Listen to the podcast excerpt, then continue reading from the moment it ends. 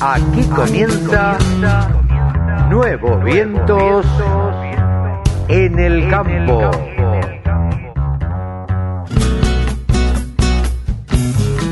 Hola, hola, hola, ¿qué tal? ¿Cómo le va? Buenos días, buenas tardes, buenas noches. Una edición más de Nuevos Vientos en el campo por la radio del campo. Aquí estamos un sábado más haciendo este programa que tanto nos gusta acá en la radio del campo, www.laradiodelcampo.com. ¿Sí? Y si no se bajan desde el celular o desde la tablet, se bajan la aplicación y ahí nos pueden escuchar en vivo también. Eh, hoy vamos a tener un programa muy interesante. Estamos esperando una comunicación de último momento con el presidente del ROFEX. Vamos a ver si nos llama y si podemos hacer esta nota.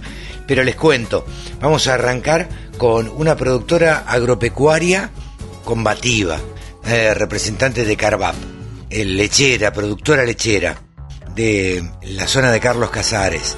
Vamos a arrancar escuchando a Andrea Pacerini. Luego vamos a hablar con Mariano Latari, quien es un biólogo, la verdad es que trabaja siempre en pos del medio ambiente. La semana pasada el 5, el viernes 5, fue el Día Mundial del Medio Ambiente. Así que vamos a hablar con él sobre este tema.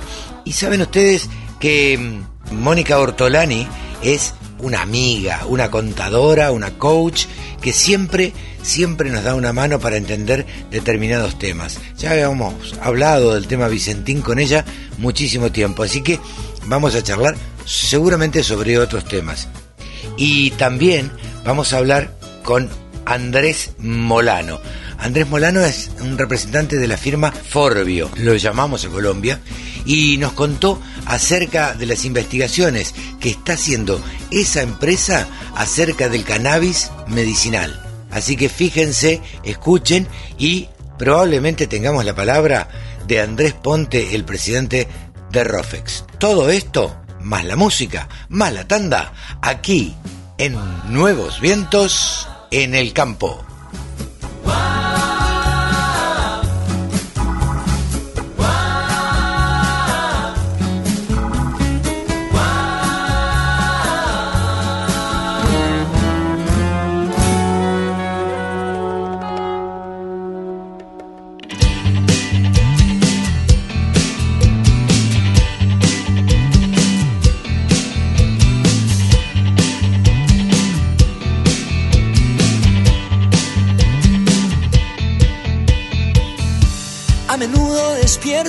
No encuentro el sentido.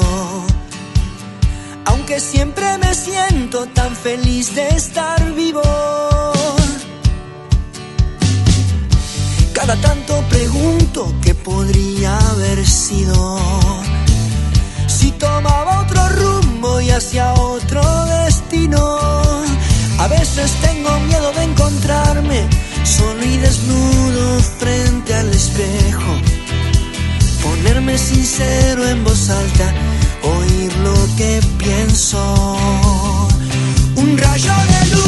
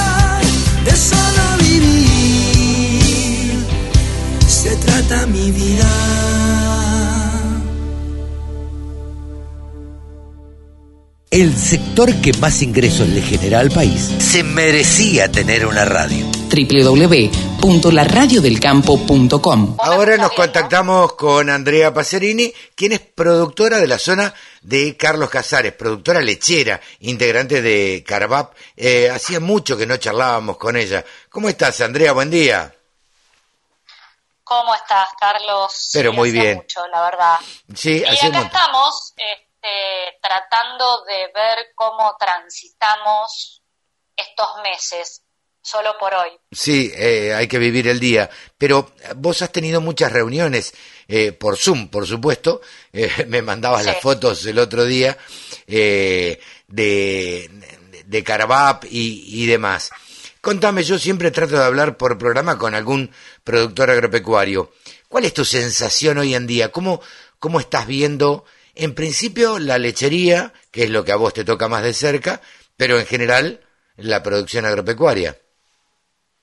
Mira, lo que le pasa a la lechería y a la producción agropecuaria, cada, cada actividad tiene sus complejidades este, mayores o menores, pero es lo mismo que, que le pasa al ciudadano promedio uh, de Argentina y es lo mismo, o sea, a mí me está pasando como ciudadana lo mismo en el fondo, lo mismo que me está pasando como productora. Eh, me, como ciudadana eh, estoy viendo con muchísima preocupación y, estoy en alerta eh, porque veo avasallados mis derechos constitucionales más básicos. Totalmente. Y como productora también, y, y, en particular la actividad lechera, ahora creo que se puede explicar más claro. Nosotros desde CRA lo que venimos, en lo que venimos haciendo foco, cuando, en cuanto digo CRA porque es un tema nacional y es transversal a todas las provincias y a todas las cuencas, lo que nos pasa en el segmento de la comercialización. Nosotros eh, venimos hablando de mercado institucionalizado de leche cruda, que para que se entienda mejor, es mercado con reglas comerciales que se cumplan. Sí, claro. ¿Por qué hago este paralelismo? Porque como ciudadanos eh, hay, eh, los funcionarios de, distintos niveles actúan con arbitrariedad, incumpliendo la Constitución Nacional y las leyes. Estamos viendo lo que viene pasando con Vicentín. Sí, claro. Con ese ejemplo alcanza y sobra. Pero para abajo estamos atravesadas todas las actividades, en mayor o menor medida, por ilegalidades e inconstitucionalidades. En la lechería, yo me he cansado de decir y esto es transversal a todos los gobiernos, porque los que más o menos me siguen saben perfectamente eh, lo que yo decía en relación a la actividad de los tamberos con el gobierno anterior, lo que digo ahora y lo que dije antes. Sí, sí, totalmente. ah, pero vos, vos contribuiste a que se caiga Cambiemos o vos, nada, yo hago política gremial agropecuaria apartidaria y digo lo que tengo que decir porque pretendo ser la voz de los productores. Me consta mucho decir. Me consta lo que lo que criticabas a, San Martino, quien era el director de lechería. hicimos dos paros. Claro. Hicimos, eh, eh, eh, yo siempre lo que pasa es que en Argentina nos pasan tantas cosas juntas y atropelladas que, perdemos la memoria y la noción del tiempo. Es tremendo lo que nos pasa. Sí, totalmente. Ahora nos acaban de acaban de nombrar de manera transitoria y por 180 días hábiles a un nuevo nuevo, entre comillas, director nacional lácteo, sí. estuvo en ese cargo cuando, cuando era subsecretaría y no dirección nacional, del 2009 al 2015. O sea, eh, todo se repite acá. ¿Cuál es tu opinión de, de Vilela? Eh, mira, cuando él empezó en 2009, yo recién arrancaba con el tambo, era bastante nuevita, yo, eh, yo arranqué en realidad 2006-2007, pero la actividad gremial era, era miraba y trataba de aprender. Este, trabajaba con Juanito Linari eh, cuando Juanito estuvo en Carvap, este, cuando estuvo en la Fumpel. Eh, digamos que mis primeros palotes en lechería gremial y, en aprender de la actividad más allá de las tranqueras adentro fueron en esa época. Pero bueno, después, pasados los años, porque de 2009 a 2015 pasaron muchas cosas. Vos fíjate que él asume ahí nomás del conflicto del 2008 eh, entre el campo y, el, kirchnerismo, ¿no? Sí, sí. Eh, con lo cual, eh, la verdad que fueron años difíciles.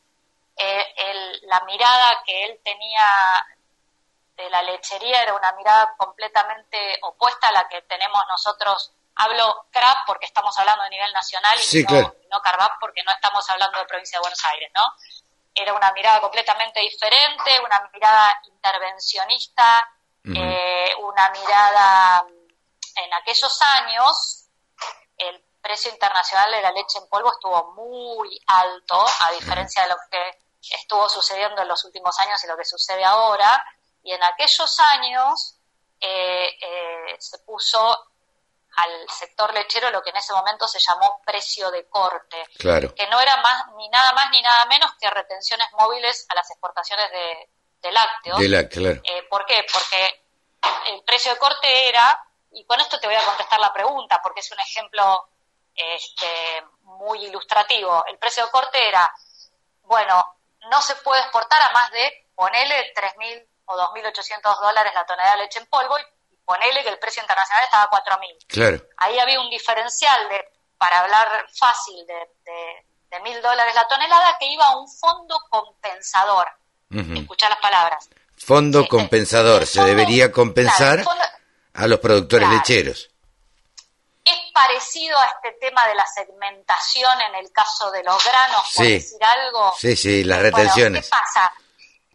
Eh, muchos miles millones de dólares iban a parar ese fondo compensador que después los, los redistribuían discrecionalmente diciendo, bueno, eh, los, los, los primeros, por ejemplo, que yo recuerdo perfecto que primero fueron los primeros 6.000 litros de lo que uno producía, suponete que yo produzco, que soy un productor más bien mediano grande y produzco 10.000 litros de leche por día, bueno, los primeros 6.000 litros me pagaban tantos centavitos. Para eso tenías que llenar 47.000 formularios, ir a golpear una ventanilla, pedir por favor y portarte bien. Sí, claro. Y te devolvían, mi, y te devolvían migajas de lo que te sacaban. Bueno, más o menos en esos años, esto es muy, muy ilustrativo de lo que sucedía en esos años. Eh, ¿Por qué? Porque la leche, eh, los lácteos afuera estuvieron a precios eh, que nunca más se volvieron a repetir, cuatro, cinco, hasta cinco mil y pico de cinco mil y pico de dólares, claro. Parecido a lo que pasó con las hojas 600 dólares. Claro, sí, sí, Entonces, desperdiciamos nuestros competidores, como, como el caso de Uruguay, que es netamente exportador, nuestros, los tamberos de los otros países recibían el, entre comillas, precio lleno en dólares, y acá recibíamos también tipo de cambio diferencial, con cepo y todo lo demás, recibíamos pesos devaluados y con cuentagotas. Totalmente. ¿Tuvieron oportunidad de, de, reunirse con o, de hablar con este con No, todavía todavía no porque esto fue hace poquitos días. Mira, este, la última reunión que habíamos tenido eh, hubo una reunión de Fumpel que, que, trata de coordinar o aglutinar a todos los actores de la cadena y fue el 3 de junio todavía ahí no, no había asumido a nadie, entonces se debe estar sentando, supongo yo. Y, debe estar armando su gabinete. claro, tuve una reunión con la gente de CRA, de, lechería de CRA, y bueno, todavía no, no hubo, hay rumores de que, de que en los próximos días o en el corto plazo estaría convocando a lo que en la gestión anterior se llamaba este, la mesa de competitividad láctea, la mesa nacional lechera, no sé, este, como sea el nombre, en definitiva era, éramos este, las entidades de, Tamberos, más eh, las entidades, eh, el Siria, Pimel fundamentalmente, las, digamos, las entidades de la industria y, y en algunos casos estaban también las autoridades lecheras de las provincias, porque esta actividad en realidad eh, es, muy federal y, tiene muchas similitudes con lo que son las, las llamadas economías regionales. Sí, claro. Tiene problemas similares a muchas economías regionales en la, en la parte de comercialización. Por ejemplo, los productores de uva Sí. que entregan la uva y no tienen ni idea ni cuándo ni cómo se la van a pagar. No, totalmente. que, bueno, este, ahí yo creo que desde CRA tenemos que, hacer mucho eje y eso Chemes lo tiene clarísimo Sí, sí. en, en- en todas esas economías regionales que dan empleo y generan riqueza en, en el interior del país y que están completamente eh, sojuzgadas por, por la posición dominante industrial en la cadena, ¿no? Y comercial también. Eh, sos Así una bueno, palabra, ese es el panorama. sos una palabra autorizada para hablar de lechería porque has hecho gremialismo este, de este sector durante, durante gran parte de tu vida. Eh, lo que te pregunto ahora, como productora agropecuaria, ¿cómo ves la situación actual? Ah, Más allá de la lechería, eh, ¿cómo, cómo, ¿cómo lo estás viendo? ¿Cómo pensás que sigue? Mira, Carlos, los, los tamberos somos agricultores y ganaderos. Sí, claro. Ah, Porque si no, no, podría, no, po- no podríamos hacer leche. Convertimos eh, eh, Granos en leche. grano, y for- grano y forraje en, en- En en leche. leche. eh, y, y también tenemos que ser veterinarios, agrónomos. O sea, la verdad es que la fábrica de producir leche es muy compleja. Entonces, también tenemos que, los que podemos eh, hacer nuestro propio maíz, por ejemplo, tenemos que contemplar las rotaciones y siempre hay algún lote de soja tenemos que hacer y tenemos que hacer, este, bueno, o, cebada y verdeos de invierno o trigo, que también lo podemos convertir en silo. Así que tenemos todas las actividades nosotros metidas adentro. Eh, muchas veces, este, por desconocimiento, se piensa que los que hacemos leche o carne eh, no tenemos que comprar insumos dolarizados, como si no compráramos los mismos insumos, digamos. No, totalmente. Entonces, ahí hay que hacer mucha docencia en el buen sentido, porque incluso colegas nuestros nos dicen, ah, pero ustedes no tienen problema, y de ahí mi frase famosa de la vaca come dólares y le ordeñamos pesos.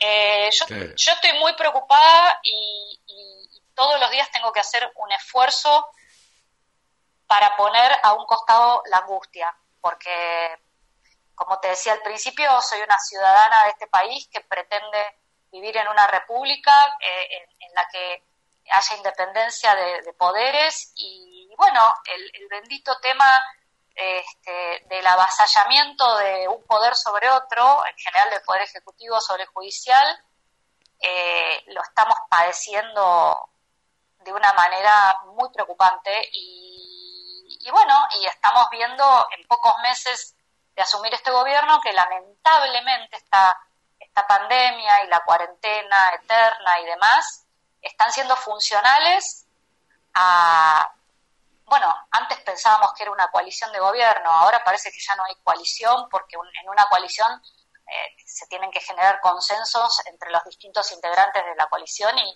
me parece que acá hay pensamiento único y accionar muy, muy claramente dirigido. Eh, ayer hubo un video, me, me pongo a hablar de esto porque eh, me atraviesa como productora. Yo tengo mi campo en el interior de la provincia de Buenos Aires. Yo sigo enterrando e invirtiendo dólares todos los santos Sí, meses claro. de mi vida. Sí, sí, sí. Eh, ahora, ahora estoy sembrando ¿Qué eh, dólares un enterrás? poco de seca, estoy sembrando cebada, Claro. estoy tratando de adelantar la compra de insumos porque yo necesito sembrar maíz, porque si no, no tengo mi, mi silaje de maíz y no Claro. puedo seguir con el tambo. Entonces veo con horror que, que nos están llevando de vuelta a un lugar muy complicado. Eh, y yo no, a mí me parece que eh, escuché una frase hoy a la mañana donde, donde decía, que creo que era de Rousseau la frase, el hombre pobre ama más el pan que la libertad. Es tremenda esa frase, pero es Totalmente. comprensible y es así. Y bueno, en- eh, a ver, más allá de, de la, de la megacarga impositiva que venimos denunciando y padeciendo en todas nuestras actividades, comemos dólares, perdón, comemos impuestos. Sí, sí, Eh, totalmente. El, 40 y- el 45% promedio de un lácteo en góndola son la sumatoria de impuestos municipales, provinciales y nacionales. Totalmente. Solo con el IVA tenés eh, la mitad de, de, de esa, de, ese, de ese porcentaje. Entonces, Sí. esos son temas de siempre, pero ahora eh, estamos asistiendo a violaciones flagrantes de nuestra Constitución Nacional, del derecho de propiedad, del derecho de, transitar de una provincia a la otra. Están pasando cosas gravísimas eh, y, yo hoy soy, digamos, hablo más como ciudadana que, que, como tambera. Sí, sí, sí, totalmente. yo tengo mi campo acá, tengo a mi hijo acá, tengo a, la gente, a, las 12 familias que viven en el campo, eh, que, todos los meses, que, seguimos trabajando durante toda esta cuarentena y, y, tuvimos que también implementar protocolos y cuidarla, esa gente depende de que yo siga enterrando dólares y siga arriesgando capital en este bendito país en donde no tengo idea de lo que va a pasar conmigo como ciudadana pasado mañana. No, eh, lamentablemente... Bueno, estoy, muy angustiada por eso. lamentablemente ni con este gobierno, ni con el anterior, ni con el anterior, ni con el anterior, eh, las reglas son claras. Eso es, creo, no sé si coincidirás conmigo, lo que nos hace atrasarnos tanto en el tiempo. Yo también escuché esa frase que decías vos recién, eh, este, de, de Rousseau, que la dice mi amigo El Pampa, andaba circulando un audio por ahí. Eh, Exactamente. Sí, eh, lo dijo en un grupo, en un grupo de, periodistas. Eh, la verdad es que parece una situación angustiante, entiendo tu angustia, creo que todos los ciudadanos estamos un tanto angustiados, sobre todo los que vivimos en Capital y Gran Buenos Aires, porque yo siempre digo que a ver, los que viven en ciudades, eh, en otras ciudades, la verdad que la cuarentena es un poco más laxa, es un poco más liviana. Uno puede ir al campo, puede ir al pueblo, este, ese tipo de cosas. Pero me resonó algo que vos dijiste recién. Tenés 12 personas viviendo en el campo. Esto es un pueblito. Sí, es un pueblito. Eh, por eso, eh, cuando hablamos de de actividades, este, mano de obra intensiva, porque por más que si yo mañana tuviera la oportunidad de poner robots, yo tendría la misma gente viviendo en el campo, nada más que tendría que recapacitarla eventualmente. Claro. Eh, me daba gracia porque hace poco cambié de lugar la guachera. Hicimos lo que para nosotros es una inversión importante, que pero de afuera parece ser pequeño. Este, tuvimos que, eh, digamos, redireccionar eh, la línea de, energía, de suministro de agua, hicimos un tinglado, una pequeña piecita, compramos un tractorcito porque está más alejada del tambo, la guachera esta es más alta, tiene para que los terneros cuando hay temporales estén en lugares altos y, compré unas casitas y demás y un, el ayudante de mi, de mi guachero no sabía manejar el tractor.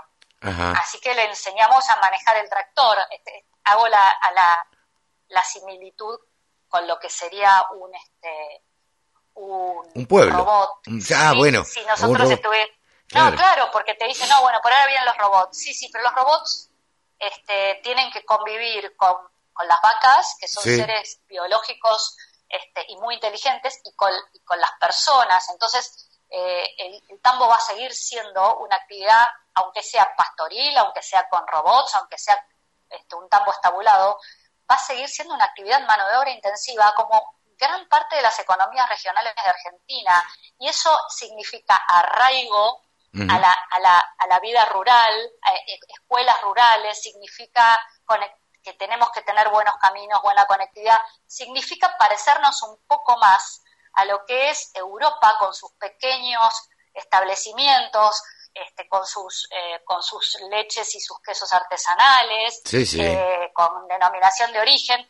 Entonces, eh, a mí me parece que las entidades tenemos un, gran desafío para, para que esto se vea, para como se, como se suele decir ahora, se visibilice. Sí, claro este, ahora eh, eh, es un poco más fácil porque uno puede grabar un pequeño videíto de 50 segundos y ponerlo en Twitter. Sí, claro. Y eso, y eso se ve, claro, el boyero yendo a buscar las vacas a las 3 de la mañana sí, claro. y, a las 3 de la tarde, cómo, y dónde tiene su casa y, cómo, eh, y cómo tuvimos que hacer una inversión de una torre de 40 metros para que todos podamos tener wifi que lo tomamos de Bolívar. Claro. Y, y todas o sea, es muy difícil tener un mini pueblito trabajando en el medio del campo. Y te estoy hablando de el oeste de la provincia de Buenos Aires, no. No, no, claro. Imagínate de- esto lo que es en... O de, o de La Pampa, o de, ¿entendés? No, no, imagínate lo que es en Formosa, en Chaco o en Santiago del Estero. Claro.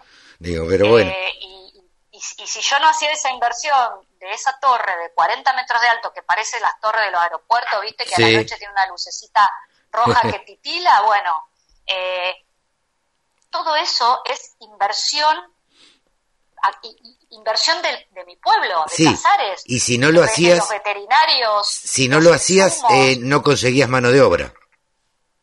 y así todo es muy a ver aparte tenés que tenés que ayudar para que tengan un vehículo para poder ir al pueblo porque 30 kilómetros por tierra de caminos que están bastante hechos pelota eh, la gente también necesita entonces eh, si van y toman un préstamo personal los matan con la tasa de interés entonces la empresa les les hace el préstamo que es un adelanto de sueldo no es ni más ni menos que eso Claro. en blanco como corresponde y, y después como como van todos los meses ellos van devolviendo este y no tienen que pagar un peso de interés pero ¿por qué? porque hace su calidad de vida Sí, claro. porque si yo no me ocupo hoy de la calidad de vida de mi gente no puedo pretender tener productividad ni un pepino No, no, y no Entonces, podés ¿cómo yo exigirles. no voy a pelear cómo no, no voy yo a pelear por, por, por tener reglas comerciales justas y que y que y que, te- y que se y que se este, que tengan que se ajusten a derecho no me salía la palabra Sí. cómo yo no voy a pelear por mi leche si mi leche es de calidad si tiene buenos sólidos Claro. ¿por qué va a venir un señor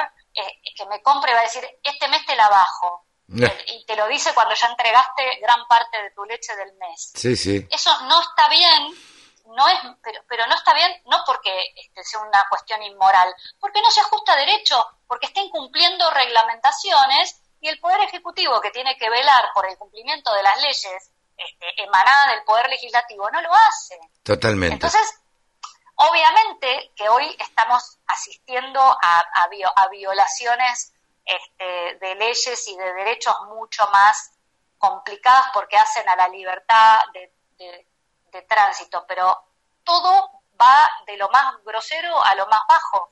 Sí, Eh, sí. La verdad es que en lechería hoy seguimos peleando porque se cumplan cien- ciertas normas, pero bueno, hoy estamos asistiendo a, a violaciones de derechos constitucionales como el derecho a propiedad, el derecho a transitar, eh, muy complicados, como lo estamos viendo con el caso Vicentín. Sí, sí, sí. Eh, ¿Y qué va a pasar la semana que viene?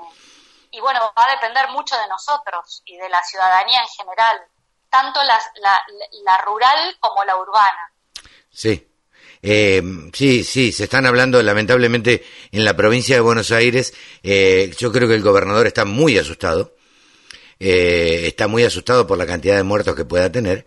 eh, y esto lo quiere trasladar a la capital federal para no quedar como el único que hace, este, eh, que toma estas medidas. Quiere endurecer las medidas. Esto está, está claro, se quiere volver a la fase 1. Me parece que esto es una locura total, que habría que apelar a la responsabilidad de los ciudadanos y bueno, y, y- y ver qué sucede y tratar de que seamos... Bueno, a, sí, a, a mí me parece que lo que va quedando claro a veces en Argentina es que eh, eh, el ciudadano de a pie tiene mucho más sentido común y responsabilidad que la dirigencia, y no solo hablo de la dirigencia política partidaria, No, no, hablo no. de las dirigen- de, de todas las dirigencias, de Sí. la sindical, de la empresaria, de la agropecuaria. Eh, digamos, y además cuando hay miedo, eh, hay confusión.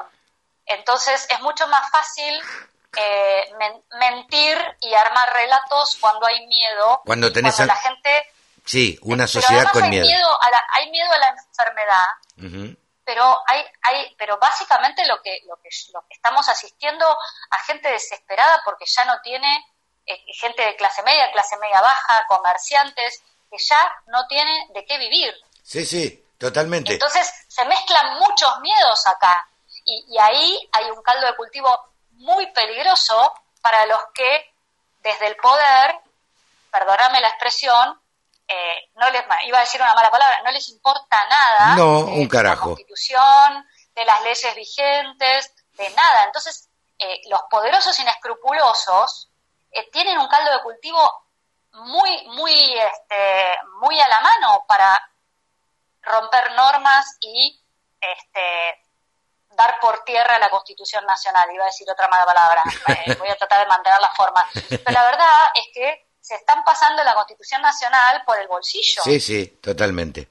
Entonces, bueno, ah, eh, eh, uno habla de las reglas de juego comerciales, de los que de, los que fabricamos y, vendemos y comercializamos leche cruda, eh, cosa que vamos a seguir defendiendo porque estamos defendiendo a muchas familias que directa e indirectamente viven de cada uno de los tambos. Totalmente. No, se toma verdadera dimensión de eso, porque, porque el funcionariado tiene otros intereses y otras prioridades. Pero bueno, eh, depende, depende mucho de nosotros, ciudadanos rasos o no rasos, lo que hagamos en las próximas semanas y en los próximos meses. Andrea, mucho de nosotros. Yo te agradezco muchísimo este diálogo con la Radio del Campo. Siempre es muy agradable charlar con vos. Ya llevamos media hora de charla, se va volando. Eh, pero nos has pintado un panorama claro que queríamos tener sobre la lechería y sobre la producción agropecuaria eh, en general. Eh, gracias y nada, seguimos en contacto. Sí, yo te agradezco mucho a vos y pido disculpas por mi vehemencia, porque cuando uno le pone, cuando uno le pone pasión, eh, eh a veces, eh, a veces se, se, se, le salta la cadena. Se exacerba, sí, eh, pero, nos pasa a todos. Pero hay que ponerle palabras, hay que ponerle palabras a lo que nos pasa y bueno, este, las palabras también crean realidad para bien o para mal. Así que te agradezco muchísimo a vos te mando, un te mando un saludo grande y muchísimas gracias por este diálogo. La mejor forma de trabajar es escuchando la radio del campo. El campo evoluciona, Galicia Rural también. Por eso diseñamos una nueva plataforma para comprar y financiar tus insumos agrícolas con las principales marcas. ¿Cómo funciona? Las insumeras ingresan la compra en nuestra plataforma. Vos la probás en Office Banking o la app. Conoce más en bancogalicia.com. Galicia Rural, siempre junto al campo. Laboratorio Agrofarma Salud, performance y productividad animal. 100 años al servicio del productor agropecuario. Dual Salt Technology de Nufarm. Una innovación única y poderosa para tu barbecho. La combinación de dos tipos de sales logrando la mayor compatibilidad y la más baja volatilidad del mercado. Aplica Widal Full, Canva Full y Credit Full y alcanza la mayor eficiencia. Nufarm. Más cerca del campo, más conectado con vos. Peligro, uso incorrecto puede ocasionar daños a la salud y al medio ambiente. Lea atentamente la etiqueta. Señor productor. La mala condición corporal de las vacas disminuye la tasa de preñez y genera graves pérdidas en la producción. Para llegar al momento del servicio en las mejores condiciones de fertilidad, es muy importante controlar periódicamente la condición corporal luego del parto y ajustar la alimentación y las prácticas de manejo. Con la ganadería, ganamos todos. Instituto de Promoción de la Carne Vacuna Argentina. La Radio del Campo. La mejor información del agro con la mejor música las 24 horas. La semana pasada se celebró el Día del Medio Ambiente, el viernes pasado específicamente. Em, nosotros no previmos nada para ese día porque la verdad que estábamos sobrepasados de cosas. Eh, las noticias del agro eh, cambian constantemente y hay un montón de noticias. Pero programamos para esta semana para charlar con un entendido en la materia, una persona que se dedica en la materia a la materia y que ya ha charlado un montón de veces, es un amigo de la casa. ¿Cómo te va, Mariano Latari? ¿Qué tal, Carlos? Bueno, un gusto siempre estar en tu programa. Bueno, saludarte especialmente a vos y a toda la audiencia. Contanos en principio, eh, a ver, para ilustrar bien, ¿por qué se celebra el Día del Medio Ambiente eh, el 5 de junio? Bueno, el 5 de junio de 1972, la Asamblea de Naciones Unidas, en, su reunión de Estocolmo, fijó ese día como el Día del Ambiente para, bueno, sensibilizar a la población mundial y particularmente a los tomadores de decisiones, al sector político, para trabajar eh, en pos de, un ambiente sano que ya venía mostrando signos de preocupación. Eh, esta celebración comienza a celebrarse a nivel mundial, valga la redundancia, en el 74 y todos los años se plantea un lema y un país anfitrión. Este año el país anfitrión es Colombia con el apoyo de Alemania y el lema es la hora de la naturaleza para focalizar el tema de la biodiversidad. Bien. que obviamente ya hace tiempo que se sabe de, su importancia, pero en esta situación particular que nos encontramos por la pandemia de, COVID-19, toma especial relevancia porque nos permite darnos cuenta de que la naturaleza eh, nos necesita mucho menos de lo que pensamos. Es más, directamente no nos necesita. Y sí nosotros la necesitamos a ella. Totalmente. Evidentemente, esta situación es producto de un mal manejo eh, del ambiente en general, ¿no? Es decir, después si querés puntualizamos eh, lo que hasta el momento se sospecha que podría haber generado todo esto, pero en, líneas generales, eh, esto que nos pasa y que lamentablemente eh, hemos tenido otras situaciones ambientales eh, desfavorables, es producto de nuestra mala relación con el ambiente. Sí, o del poco cuidado del ambiente, ¿no? O la poca importancia que le damos. Exactamente. Bueno, ahora no sé si has leído que se está focalizando el tema de que, bueno, todo lo que tenga que ver con la salida obviamente tiene un fuerte componente económico y social, y se está hablando de una tercer pata, una tercera arista de este, de este triángulo virtuoso de, del desarrollo humano, que es el ambiental, que nunca se ha tenido en cuenta y que eh, ahora resulta fundamental considerarlo para evitar futuras pandemias o futuros problemas que pueda tener eh, la humanidad producto de esto que vos decís de, del no cuidado o del mal manejo, ¿no? Siempre, viste, nosotros desde, yo no soy ingeniero, pero bueno, estoy en el sector agropecuario y hablamos de manejo, eh, y bueno, tiene, tiene que ver un poco con eso, ¿no? Es decir, el mal manejo que realizamos de los componentes ambientales, en el caso particular en el cual yo trabajo y hablo, eh, del, del sector agropecuario. Claro.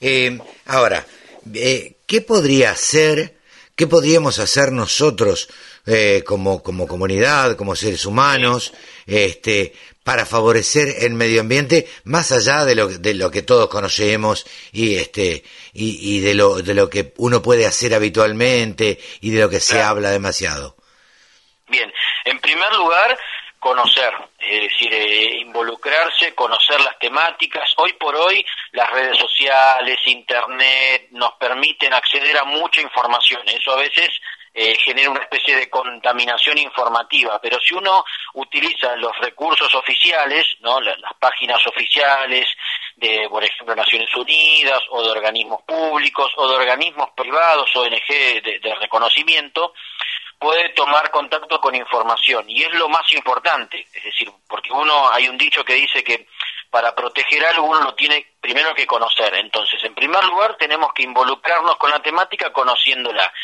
y después, más allá de lo que bien decís, de, del hecho de participar activamente si uno quisiera, bueno, bajar lo que se llama o, eh, consumir menos para eh, bajar nuestra huella ambiental, reciclar y demás, el hecho de tomar acción participativa en cuanto al hecho de exigir a las autoridades que existe una política pública en cuanto al ambiente. Eh, hemos escuchado en estos últimos tiempos de que se menciona, pero muchas veces eh, queda en la retórica y no se profundiza, es decir, eh, en vulgar no se va al hueso con la temática. Y, me parece que la pospandemia va a plantear un hecho de decir, bueno, eh, realmente vayamos a, tomar acción fuerte y participativa en el tema ambiental. Claro. y, ¿Y te parece que nosotros lo podemos lograr, podemos eh, lograr un compromiso de la sociedad? Yo creo que sí, estos hechos eh, sensibilizan, eh, ojalá no vuelva a ocurrir un hecho de esta naturaleza, pero sería, es decir, ya tenemos una tragedia sanitaria, es decir, una tragedia que realmente es terrible. Ahora, sería una tragedia aún eh, peor si volvemos a la vida normal, entre comillas, sin tomar conciencia de qué nos llevó a esta situación. Entonces yo creo que sí, que, que tenemos, es decir, la esperanza es lo último que se pierde. Uno siempre tiene que eh, trabajar y poner eh, lo mejor de cada uno y eh, esperar lo mejor. Después, bueno, las situaciones eh, políticas, sociopolíticas, socioeconómicas, eh, regionales, mundiales, eh, afectan eso que quizás uno quisiera que, se logre. Pero lo, más importante me parece, más allá, igual destaco lo que decís de, del accionar cotidiano que uno puede tener en beneficio del ambiente, es el hecho de formarse, de informarse y de exigir, es decir, obviamente eh, hay distintas formas en las cuales uno se puede expresar para que eh, el sector político que, tiene que tomar eh, las riendas de la política pública realmente incorpore esta arista que yo te digo eh, del tema ambiental en el desarrollo económico y social. A eso, a eso iba, Mariano.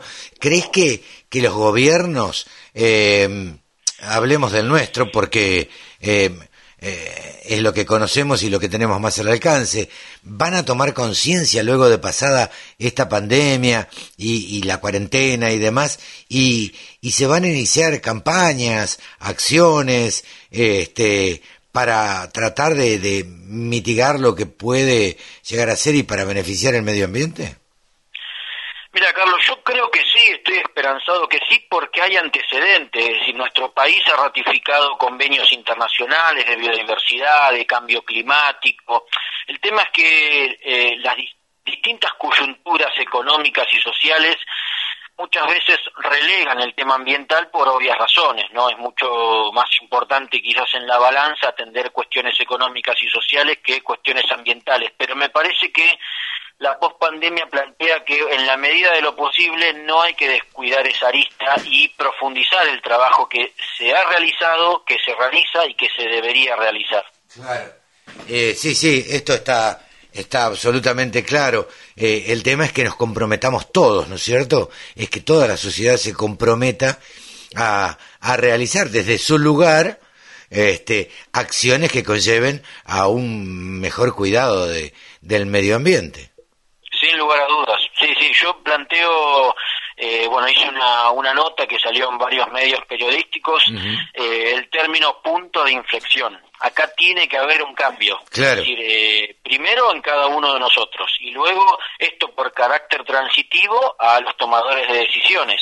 Eh, así que sí, fundamental, pero insisto, para que uno pueda cambiar, primero tiene que conocer la problemática, tiene que conocer qué es lo que puede hacer, como vos bien decís, bueno, además de reciclar o de usar eh, más el medio de transporte público, o más la bicicleta, o compostar, ¿qué más puedo hacer? Bueno, el hecho de exigir eh, que, que se trabaje en políticas públicas ambientales, exigir el hecho que se incorpore la temática ambiental eh, en lo que ahora se menciona el hecho del compromiso argentino por el desarrollo y la eh, solidaridad, el Consejo Económico y Social, que se, seguramente se va a instaurar post, post pandemia. Bueno, incorporar la pata ambiental en eso, porque es fundamental y es lo que nos va a evitar el día de mañana tener problemas económicos y sociales. Totalmente, totalmente.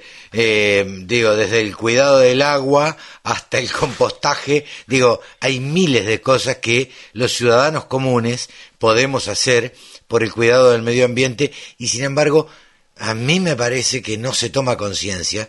Este, y, lo hablo, no hablo de, solamente de los centros urbanos, sino también desde lo que nos compete a nosotros, que es la producción agropecuaria. También habría que concientizar y deberían concientizarse los productores para cuidar más el medio ambiente. Sí, sin lugar a dudas. Por eso es muy importante el accionar de organismos públicos como INTA, como SENASA, eh, Ministerio de Agricultura, Ambiente, que tengan acción participativa con el sector, con campañas de difusión, de capacitación, porque para mí es fundamental la formación. Uno muchas veces, quizás, no es que dañe el ambiente adrede, muchas veces sí, pero eh, muchas veces por el desconocimiento. claro, claro, por desconocimiento. Claro, realiza determinada práctica agronómica, por, por decir algún ejemplo y vincularlos con, con la temática, porque históricamente le hizo así. Nadie le dijo, che, mira, esto no, no, así no lo hagas porque perjudica el ambiente. Bueno, ahora, eh, afortunadamente, cada vez se concientiza más, se capacita más, se difunde más, es decir, eh, el impacto que tienen las malas prácticas eh, agropecuarias, por decirlo de alguna manera, diferenciándola de las buenas prácticas que cada vez toman más preponderancia, se difunden mucho más, eh, ¿Por qué? Porque se considera esa pata ambiental que siempre en el discurso estuvo, es decir, a ver, eh, el desarrollo sustentable y sostenible siempre se mencionó, siempre se menciona, pero pero eh, no se va al hueso, es decir, no se realmente no se considera el tema ambiental eh, per se, eh, se menciona, pero realmente no se trabaja en profundidad. Entonces, me parece que es momento, esta post pandemia, siempre lo recalco, para decir, bueno, me parece que es momento de eh, cambiar lo que estamos haciendo. Es decir, evidentemente lo que hicimos no estuvo del todo bien porque Seguro. nos llevó a esta situación. Seguro, seguro. Mariano, eh, te agradecemos muchísimo desde la Radio del Campo este contacto eh, que tenemos cada tanto para hablar de, de estos temas. Ya charlaremos más en, en profundidad pasada eh, esta pandemia, pasada esta cuarentena que, este, que estamos este, transitando y, y podremos explayarnos un poco más en todos estos temas. Yo te agradezco muchísimo este contacto y este y nos volveremos a hablar en cualquier momento, ¿te parece? Sí, sí, quedo a absoluta predisposición. Bueno, muchas gracias por el espacio. Bueno, para mí es un placer. Un gusto grande. Mariano Latari, eh, hablando sobre el tema del ambiente. Con un solo clic, descarga la aplicación La Radio del Campo. Después, solo tenés que ponerte a escuchar tu radio. Estamos en comunicación ahora con Mónica Ortolani. ¿Cómo lo hacemos? Eh, cada 15 días. Eh, Mónica Ortolani es contadora y titular de tonicaonline.com.ar y además es coach, saben ustedes. Hola Moni, ¿cómo estás? Hola, ¿cómo estás, Carlos? Un gusto como siempre estar con vos y tu audiencia. Bueno, para nosotros también es un gusto, eh, para los productores agropecuarios acreedores de Vicentín, eh, creo que no. Digo, para arrancar así un poquito la columna. Pobre, la, la vienen, la, vienen padeciendo, ¿no? Y, y, y no y algunos eh, hasta dos veces, porque a lo mejor fueron víctimas de, de, de Grimaldi y De BLD y de Vicentín. Sí, de BLD, sí, y ahora bueno, y ahora Vicentín. Así que bueno, este, vos sabés que yo ya hablé mucho del tema cuando había que hablar, Claro. todos se sacan el pecho hablando en todos los medios. Eh, entonces, bueno, mira, ya es un tema que está gastado, eh, y, digamos, gastado en, en- en encontrar las causas, en un montón de cuestiones, así que bueno, yo como que lo que tuve que decir ya lo dije, así que ahora me gustaría más hablarle al productor, Claro, ¿de eh, qué, qué herramientas tiene qué es lo que puede hacer el para productor? no ser. Claro, para no llegar a ser a, a- a ser uno de esos 2.500 o no sé cuántos acreedores de, de Vicentín, ¿no? de ¿Y qué puede- Vicentín, que bueno, que se llaman 300. ¿Qué puede hacer? ¿Qué Mira, yo hacer? digo la principal herramienta, en mi opinión, y te explico por qué. Porque un poco toda esta situación también se originó, Carlos, porque vos sabés que el productor tiene un gran miedo, que es eh, vender o entregar el grano y venderlo, ponerle un precio y que después suba. Sí, claro. ¿cierto? Entonces ese miedo lo ha llevado a que entregue toda su mercadería sin fijar precio y en esto los correacopios crearon una figura del correacopio, ¿no es cierto?, donde, eh, bueno, no tenías gastos de almacenamiento, una, y el otro que vos entregabas y fijabas después el precio de la mercadería cuando vos querías. Entonces, estas dos condiciones, más que a la vez ellos pagaban, si vos- incluso vos vendías en el disponible, te pagaban unos dólares más, era una carnada importante para que el productor entregue, no fije el precio o, eh, bueno, tentado por esas mejores condiciones de precio que se las permitían porque ellos después todo ese grano lo vendían y lo ponían en una, digamos, en una bicicleta y, y una arquitectura de, de, bueno, de negocios financieros. Sí, ¿cierto? claro, claro, claro. En- entonces, entonces, bueno, yo digo, hay una hay herramientas, si tu miedo es, si el miedo del productor es que después el grano suba, una Sí. vez que lo entregó y lo vendió, tienes las herramientas de los mercados de futuros Totalmente. con, con, la, con los futuros, con, los, con, la- con coberturas flexibles como son los put y los calls. Entonces, hay herramientas. Si vos lo que querés es cubrirte del riesgo de precio, vos tenés herramientas en el mercado institucional sin estar comprometiendo el grano. Totalmente. Entonces tienen que aprender y perderle el miedo a usar las herramientas de los mercados de futuros, eh, porque son, digamos, es lo que yo digo, es una herramienta de triple impacto, ¿no? Pues así como, ¿viste como hablamos de sustentabilidad de triple impacto, Sí, bueno, sí. eh, tiene, tiene el impacto comercial, ¿no es cierto? Porque vos te estás protegiendo de tus precios. Y, al- y además, teni- vos guardándote tu grano, ¿cierto? Sí, sí, totalmente. Por otro, por otro lado, te protege de futuros aumentos de retenciones. Claro. Porque ese es el precio que vos fijaste.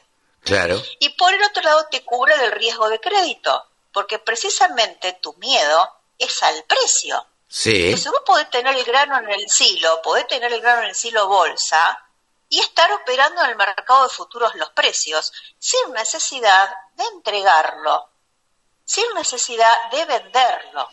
También... El tema es que esta práctica... Sí, sí, contame. No, no, no, decime, decime, perdóname que te corté ahí. El tema es que esta práctica... No, no, el tema es que esta práctica, aún con estos estas bombas de incobrables que ya tuvimos toda la experiencia en el 2019, si vos hoy mirás cuánta soja hay vendida sin fijar precio, hoy tenemos 9 millones de toneladas de soja y casi 6 millones de toneladas de maíz que están vendidas, entregadas sin fijar. Ajá. O sea que el productor la entregó, el productor la entregó, pero todavía no le dieron el precio.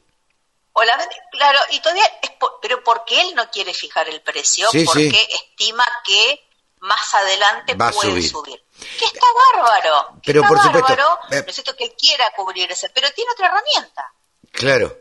Eh, Mónica, también, eh, a ver, yo creo que hay que aclarar que obviamente nadie trabaja para perder y nadie quiere perder.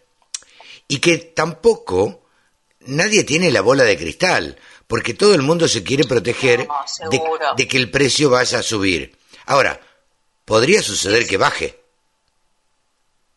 Hipotéticamente. esas son las cuentas que no hacen. Es claro. Esas son las cuentas que no hacen. Claro. Porque vos fijate, si vos mirás, vos mirás desde la siembra de la soja, ¿no es cierto?, hasta el 22, 23 de mayo que, que, venció el futuro de la soja, que son claramente cuando vencen todos los camques, perdió 24 dólares. Claro. Y esas son las cuentas que no se hacen.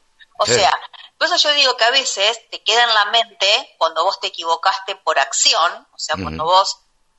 Te equivocaste haciendo. Pero no toman registro. Claro. Del, claro, te equivocaste cuando no hiciste. Como no fijaste, no hiciste nada y te bajó, es como que es un resultado que te quedó debajo de la alfombra. Totalmente. Desde el cierre desde la siembra, la cosecha en soja se perdieron 24 dólares por tonelada y en maíz 18. Claro. Puede que a lo mejor, ojalá, todo estaría como para que, bueno, en el futuro estos precios aumenten, bueno, porque aumenta el petróleo, etanol, bueno, hay muchas perspectivas Está bien. pueda recomponerse el maíz y, pero, Está bien. yo lo que voy, vamos al riesgo de crédito. Seguro, pero las reglas de juego también pueden cambiar. Las reglas de juego también pueden cambiar de parte del Estado, por ejemplo. Entonces, y eso uno no lo sabe y tampoco lo puede saber. Totalmente, por eso yo siempre digo es que trabajen primero con sus números internos, vean cuál es la rentabilidad objetivo y cuando vean precios que acompañen esa rentabilidad objetivo, que vos sabés que el Excel va cambiando diariamente, porque van cambiando las cotizaciones, porque van cambiando los precios, porque vos estimaste que ibas a gastar tanto de fertilizante y ahora te están cambiando el precio. Bueno, por un montón de cuestiones, o sea, cuando vos vas encontrando un precio que te cierra esa renta objetivo, ya empezar a cerrar posiciones en el mercado de futuros. Con el trigo lo están manejando, siempre el productor lo ha manejado bien, pero con maíz, sí, o sea, dentro de todo, o sea, eh, eh, hay un hay un buen porcentaje, digamos, cubierto en trigo. Pero el maíz y en soja, que es por ahí el fuerte, no, no lo han manejado bien y han, y han entregado así a fijar y esto ha pasado, y esto digamos, bueno, es, lo que pasó y no se dan cuenta, yo que el, yo digo, el, por ahorrarse gastos de almacenamiento y por un mayor precio o quedar abierto a la posible suba, digo, el árbol le tapó el bosque. Claro porque digo, está eh, arriesgando, digo, un riesgo de crédito que es el 100% de su producción y que encima se lo está dando a costo cero a quien se lo entrega sin precio. Totalmente. Te lo doy así, te lo doy. Sí, sí, sí. Entonces, lo... veces es o muy desconfiado, o, muy desconfiado, o es una confianza ciega. Claro, sí, sí, una confianza total. Bueno. Y tiene que, bueno, administrar bien, mejor sus riesgos. Esperemos, eh, esperemos que estas cosas no sigan sucediendo. Veremos a lo largo de estos días qué es lo que sucede con la empresa Vicentín. Es cierto, ya lo hemos hablado y hemos hablado acá en la radio del campo y con vos muchas veces del tema Vicentín y otras. Eh, Yo lo que opino es el viernes eh, dio una conferencia de prensa eh, Basterra, me, perdón, fue un fallido, no fue una conferencia de prensa. el ministro de Agricultura no da conferencias de prensa. Eh, le dio una nota a América, a Antonio Laje, y, y trató de explicar y justificar el porqué del accionar del Estado y por qué accionaba de esta manera. Eh, en pos de la protección de bienes eh, de la Argentina y que no quedara en manos de eh, empresas extranjeras la totalidad de los, los, los, negocios de los cereales. Claro, entonces veremos cómo se desarrollan los próximos días, ¿no? Sí, sí, ellos, ellos le pueden poner los argumentos que quieran. Lo que pasa es que la soberanía alimentaria, como ellos la quieren llamar, eh, no, no, no es tan así porque todo lo que lo, lo, que exporta Vicentín el argentino no lo come. Totalmente. Entonces yo digo, a quien tienen que a quien tiene que proteger o, o por lo menos crearle las condiciones para que trabajen más tranquilo y con más con más certidumbre es el productor agropecuario. Del productor agropecuario depende la seguridad alimentaria. Y es el único es el, el, productor argentino es el único en el mundo en que el Estado se le sube encima y lo castiga con impuestos, con, con derechos a la producción. Sí, porque sí, son impuestos a la producción. Qué lindo tuit ese, ¿eh? Entonces. La seguridad alimentaria, qué lindo tuit. La seguridad alimentaria eh, depende del productor agropecuario y no de los exportadores. Exactamente, yo creo que lo tuiteé ayer. Ah, mira. Ah, mira, mira, mira, no sabía. ¿eh? Bueno, si querés lo, vuelvo, lo vuelvo a retuitear. Eh, Totalmente. ¿De quién depende? ¿De quién, de, quién, quién produce alimentos? Sí, sí, sí. ¿Mm? El, eh, eh, agropecuario, acá no estamos hablando solamente del que hace soja, maíz y trigo, está. Pero está claro. Como, muchos sectores del agro, del agro también. Así que bueno, y después bueno, tiene otras herramientas, yo digo, las comunes, y entreguenle a más de un, de un operador. Diversifiquen.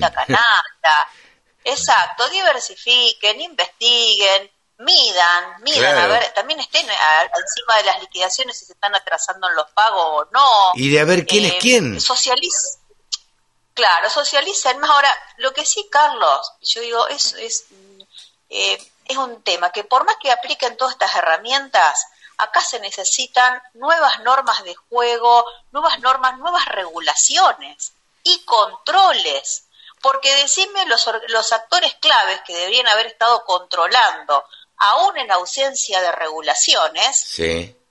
silencio de radio, decime a qué bolsa, o decime si la bolsa de comercio que, de Rosario específicamente, qué, qué comunicado hizo antes, en pleno, en, pleno default de, de, de Vicentín, de BLD, silencio de radio. Claro.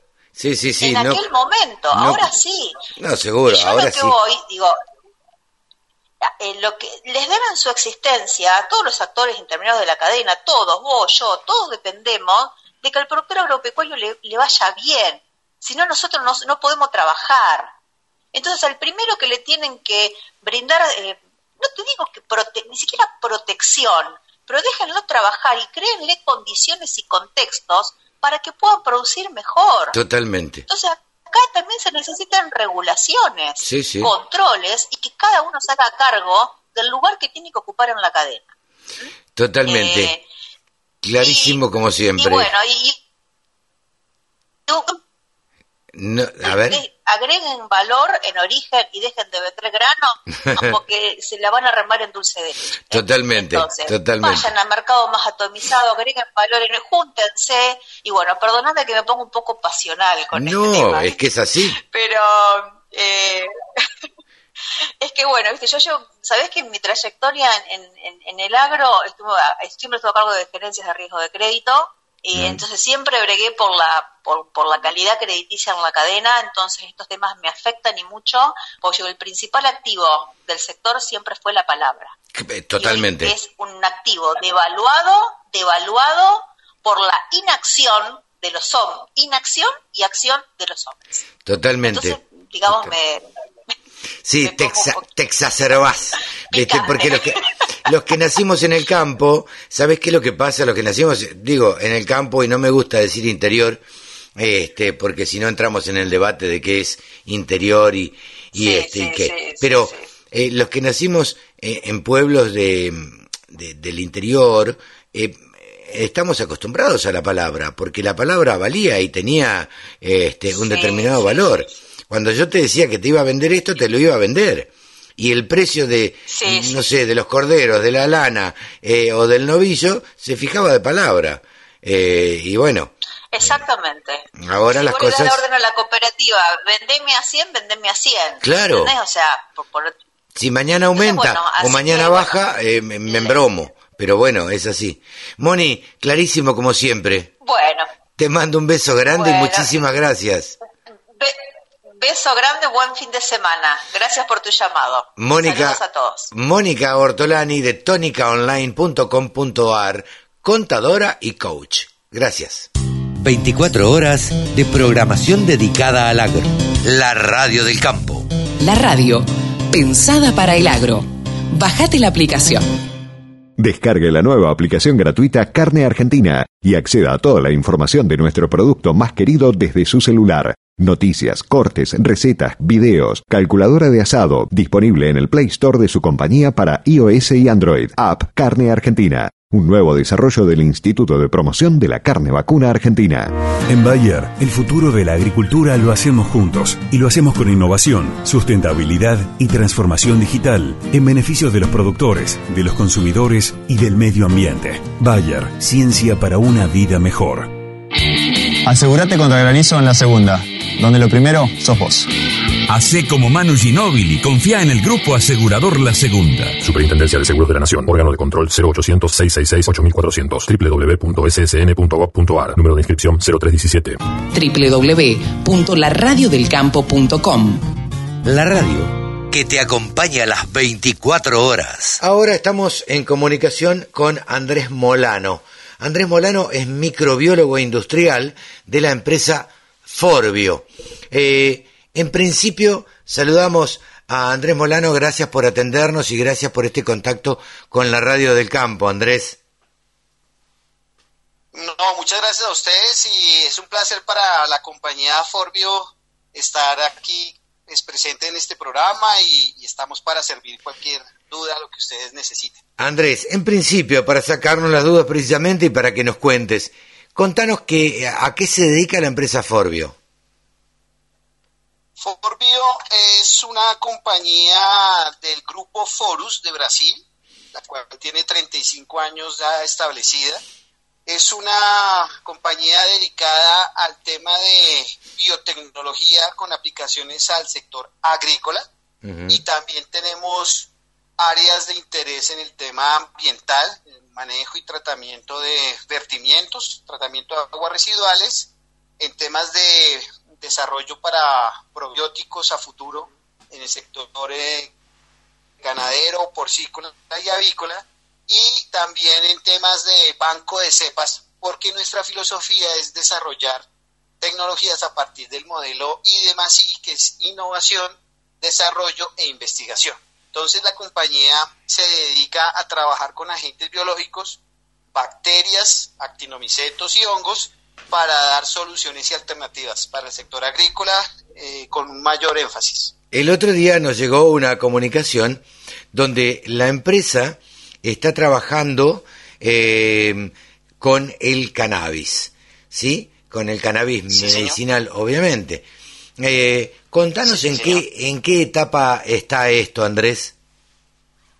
Bien, Colombia en el año 2016 generó una resolución para el desarrollo de procesos de producción a nivel de campo bajo condiciones de invernadero in vitro para el cannabis medicinal.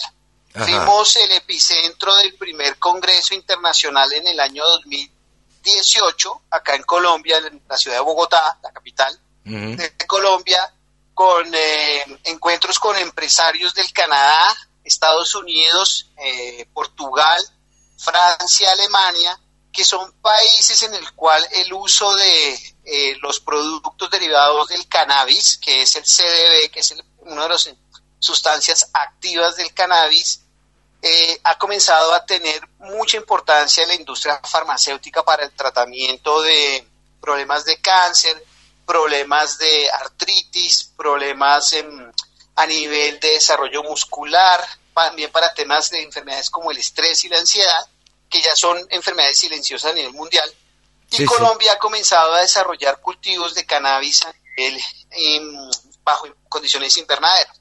Entonces hay varias empresas y en este momento Forbio está trabajando de la mano con la, eh, empresa Botánica Ellos están implementando en este momento 13 hectáreas de cannabis en la sabana de Bogotá, que es una región eh, agrícola por excelencia, donde tiene las condiciones necesarias para el cannabis. Estamos haciendo las pruebas de enraizamiento para el mejoramiento del proceso de enraizamiento y trasplante, haciendo una, por decirlo así, un acondicionamiento biológico al suelo para que este cannabis tenga una mejor producción de este compuesto que es CDB. Claro. Y eh, vale rescatar algo. la producción de cannabis en Colombia y en el mundo debe ser netamente orgánica. No puede tener ningún insumo químico. Ok. ¿Por qué? Esto era lo que esto era lo que destacaba la, la información. Eh, ¿Por qué debiera ser la producción orgánica?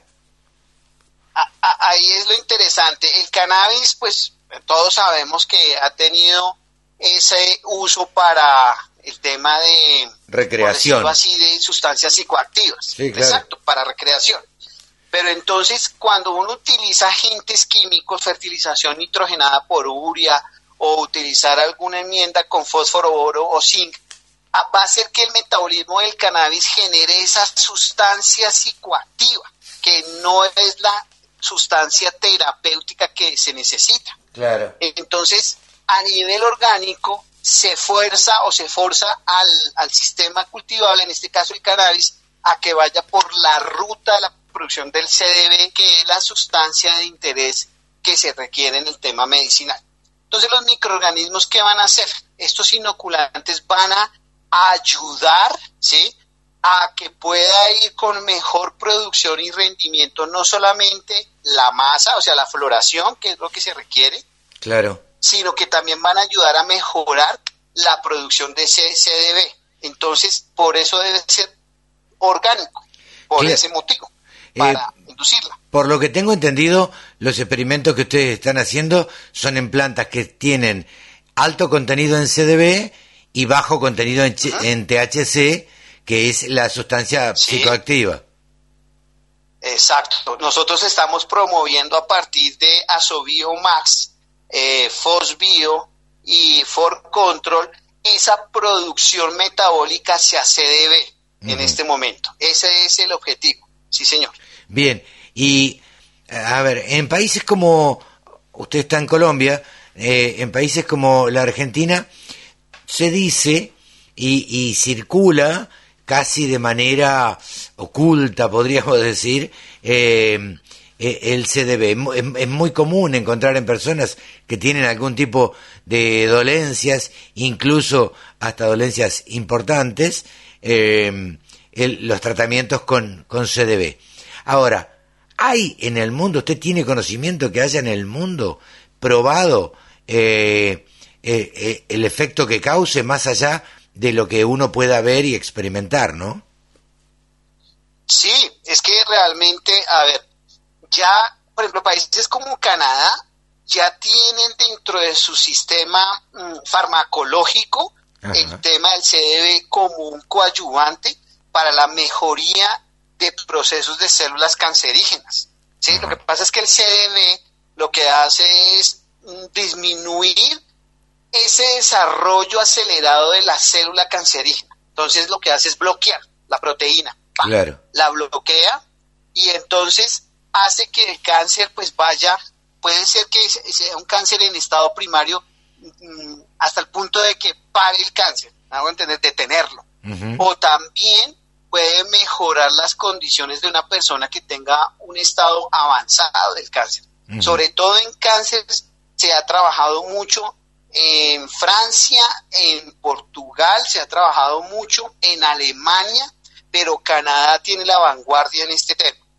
Eh, y es un producto ancestral, realmente. Nosotros en Colombia que tenemos una, una población, o sea, una todavía demografía indígena, ¿sí? Se usa mucho el cannabis para el proceso de enfermedades, porque son conocimientos ancestrales, porque esa sustancia tiene esos, esas partes bioquímicas que hacen que mejore los procesos eh, de recuperación de un paciente. Eh, ¿Usted cree que esto se puede llegar a eh, comercializar en un futuro de una manera más industrial, de alguna manera? Ya está ocurriendo ya hay empresas acá, tenemos Piedeca, que es una empresa muy fuerte de inversión canadiense, tenemos en un departamento, Colombia está dividido en departamentos, como ustedes en provincias, en el Santander y en, Antioquia, cerca de la ciudad de Medellín, eh, tenemos en el Valle del Cauca eh, varias industrias que con capital extranjero están produciendo el cannabis porque inclusive en Sudáfrica, en Ciudad del Cabo, también ya hay grandes industrias farmacéuticas del cannabis. Ya es un mercado que tiene un potencial aproximadamente para el 2024 de casi 240 millones de dólares en ganancias. Es que es muy bueno, es muy atractivo. Sé que en Sudamérica, eh, pues somos nosotros como la vanguardia, como nos están observando cómo se comporta el mercado, cómo se desarrolla e inclusive para el tema del COVID-19 se está evaluando el cannabis como una alternativa también, asociado a la mejoría del proceso. No, es una industria muy prometedora. Bien, eh, será una alternativa más para los productores agropecuarios este, tener la posibilidad de, de este cultivo en, en, regiones donde todavía esto no ha prosperado. Sí, claro. Eh, a ver, Ecuador también ya tiene formalizado la industria del cannabis. Eh, tenemos Costa Rica también, está avanzando en el, en el, proceso. Bolivia también. Sé que Brasil está entrando en esto. Paraguay ya creo que dio luz verde.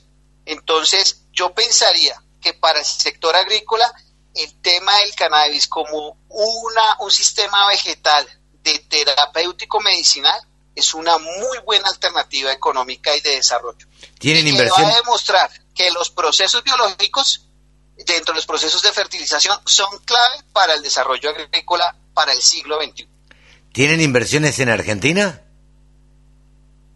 No, en este momento, Forbio sí, Forbio Forbillo eh, tiene, está desarrollando la planta en Roldán.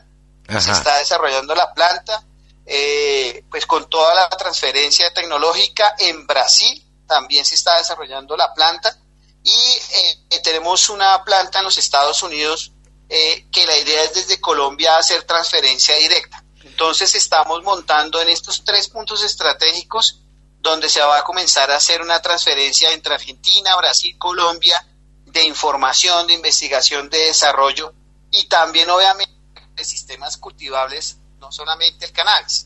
Claro, claro. Bueno, Andrés, em, Andrés, bueno, lo volveremos a molestar en, en algún otro momento para que en la medida que la empresa avance en Argentina y, vaya constituyéndose y formándose eh, de una manera más sólida, eh, nos vaya contando los avances y, cómo va evolucionando todo esto. Claro que sí, es un grupo de profesionales altamente calificados, con alta experticia en temas de biotecnología, en ingeniería agronómica, en ciencias agrarias. Estamos en este momento enfocándonos en ese nuevo mercado que es la biotecnología. Bien. Yo creo que usted lo sabe que ahorita el mundo después, o en este tema de la pandemia y post-pandemia, eh, la gente va a cambiar su chip y va a solicitar seguramente procesos más amigables con el medio ambiente, procesos limpios, sobre todo en el sistema agrícola. Totalmente, totalmente. De eso hablábamos hace un rato con un especialista en temas ambientales, ya que el viernes pasado, el 5 de junio, fue el Día del Ambiente, el Día Mundial del Ambiente. Exacto, ya eh, eh, es evidente que la gente va a desarrollar esa demanda por productos biológicos, por productos orgánicos, va a demandar que las empresas productoras de alimentos, productos cárnicos, sector avícola, porcícola, lo que se cultiva sea bajo procesos que se llaman procesos de producción más limpia. Eh, le agradezco muchísimo este diálogo con la Radio del Campo, Andrés. Eh, seguiremos charlando en alguna otra oportunidad. Muy amable. ¿eh? Bueno, señor, muchas gracias y un fuerte abrazo acá desde Colombia a, los hermanos argentinos. Muchas gracias. Muy amable. Hemos conversado con Andrés Molano eh, de la empresa Forbio, microbiólogo industrial, acerca de las plantaciones de cannabis medicinal. Exposiciones, muestras, rurales, novedades. Toda la información en la radiodelcampo.com. Klein, el nombre del trigo orgullosos de cumplir 100 años de historia en trigo. Todos los ciclos y todas las opciones que el productor necesita. Adquiera su semilla en la amplia red de semilleros multiplicadores. Para más información, www.trigoclaim.com.ar. Geosistemas. Soluciones para agricultura de precisión. Vinos The Chief siempre te acompañan en los momentos importantes de tu vida un Malbec para degustar con carnes rojas, pastas y quesos duros, un Chardonnay para acompañar pescados, mariscos y arroces. Cuando pruebes The Chief, comprobarás que la magia existe. Vinos The Chief, vinos de Mendoza, vinos argentinos. Iberton 350, el antiparasitario más potente para ovinos y bovinos. Antisárnico melofagicida y garrapaticida. Poder residual 38 días solo con Iberton 350 de Agrofarma. La radio del campo. Única emisora con programación 100% agropecuaria. Como dijimos en la apertura, seguramente íbamos a estar charlando con el presidente de Rofex, con Andrés Ponte. Hola Andrés, gracias por atendernos. Gracias, Carlos, para vos, para toda la, audiencia, un, gusto. Bueno, eh, a ver, te llamábamos simplemente, sabemos que estás de un lado para otro como presidente de Matt Barrofex, eh, entonces lo que queríamos saber, el estado de situación a hoy viernes a la tarde de la cuestión Vicentín, esto que ha hecho tanto ruido en, en, todo el país, porque la verdad es que ha repercutido en todo el país. La, la realidad es que es un tema que como que está generando noticias eh, a cada minuto.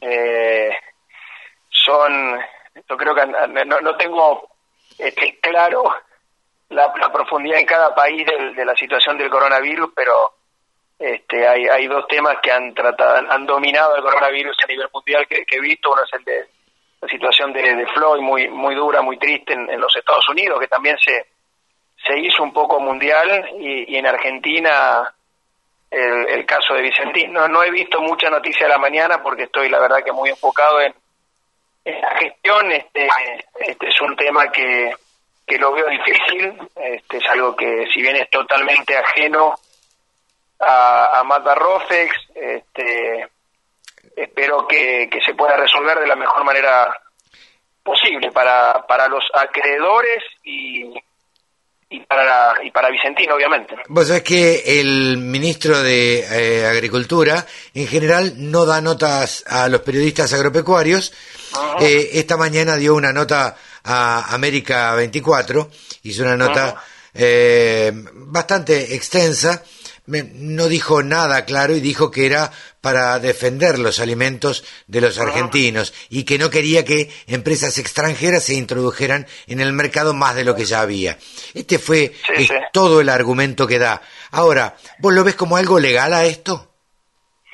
Mira, yo veo que son temas sumamente complejos, eh, en donde las opiniones este, de cada uno pueden ser realmente muy variadas. O sea, se, se ve en, la biblioteca por estos, ya no te diría días, por estas horas se ve se ven distintos análisis. A mí lo que me parece que es importante es, es que suceda un poco lo que lo que todos los argentinos vimos anoche, un, un espacio de, de diálogo claro. en donde se puedan generar consensos y obviamente encontrar situaciones eh, o soluciones que mejoren eh, la situación en, en, la que te estaba. Yo creo que el, el foco tiene que ser eh, el foco tiene que ser ese ahí.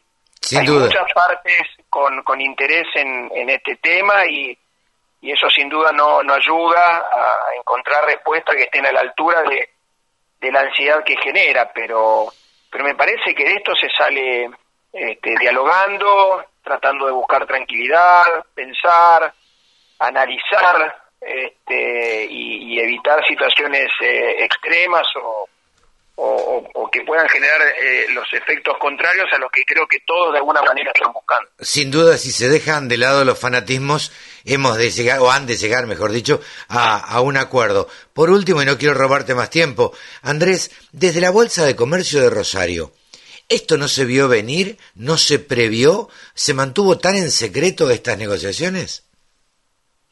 No, la, la, la verdad no, este, no, no, no puedo no te puedo dar una opinión como, como bolsa de comercio, para eso está para eso está Daniel y todo el equipo directivo que ellos trabajan. Este, sí creo este, que los cambios de gobiernos en nuestro país no son sencillos. La situación de, de, Vicentín se dispara precisamente en el, en el cambio de gobierno, ¿no? Entonces, este, así como este, cuando se salió del, del 2015 eh, podía haber un rumbo, cuando cuando este, cambia el gobierno en 2019 puede haber otro y, evidentemente yo creo que un poco lo, lo que te, se tiene que ganar en esto, por eso les hablaba de tranquilidad, es en darle previsibilidad a las variables, no solamente para el caso Vicentín o para el comercio granario, para, para todos los empresarios del país, para todos este, los empleados, este, para los jubilados, para las pymes, o sea, creo que todos queremos vivir eh, una Argentina más, más este, normal, más tranquila, más previsible. Eh, obviamente eh, hay situaciones que, que, nos superan, o sea, todo esto está atravesado por una pandemia mundial, o sea, si algo nos faltaba, sí, claro. era algo así, este, pero creo que que lo que tiene que, el mensaje un poco para esto es que todos tenemos que ayudar a, mejorar la situación en la que estábamos, tratando de buscar eh, tranquilidad, tratando de, buscar análisis y, y, no y no decisiones apresuradas. Tranquilidad y consensos, cosa que vos bien lo decías, cada vez que cambia un gobierno pareciera ser que somos tan inmaduros todavía democráticamente que Suponemos que todo lo que hizo el gobierno anterior está mal, absolutamente todo. Y la verdad es que yo creo que no son ni tan de una manera ni tan de otra. Digo, hay culpables o responsables de los dos lados. Hay que tratar de ir un poco más por el medio, no, tanto contra los, no tanto contra los bordes, porque porque hay autos estacionados en, los cordones de la vereda, Entonces nos vamos chocando con todo el mundo. Hay, hay que tratar de de, de ir más un poco por el medio, no no no no tiene que ser a veces todo tan a cara o cruz. Y, me parece que esa es la forma. A mí me gustó mucho esa foto anoche este de, diálogo de, intercambio de, tratar de encontrar razones. Bueno sabía que hoy probablemente iba a haber también una reunión con con IPF y bueno me, parece que que por ahí es el es el camino. Hay muchas hay muchas partes interesadas en, todo esto muchas partes este, perjudicadas afectadas y, eso lo hace un poco más difícil, pero con trabajo y con diálogo de alguna manera se va a resolver. Andrés, te agradecemos muchísimo este diálogo con la radio del campo y en cualquier momento estaremos charlando de nuevo. Un abrazo grande. Dale, un abrazo grande, Calita, para vos y para todo. Un gusto y siempre a, disposición. Gracias. Andrés Ponte, presidente de Matt Barrofex. Y hasta aquí fue Nuevos Vientos en el campo. Nos volvemos a encontrar la semana que viene, sábado a las 10 y domingo a las 13. Te esperamos.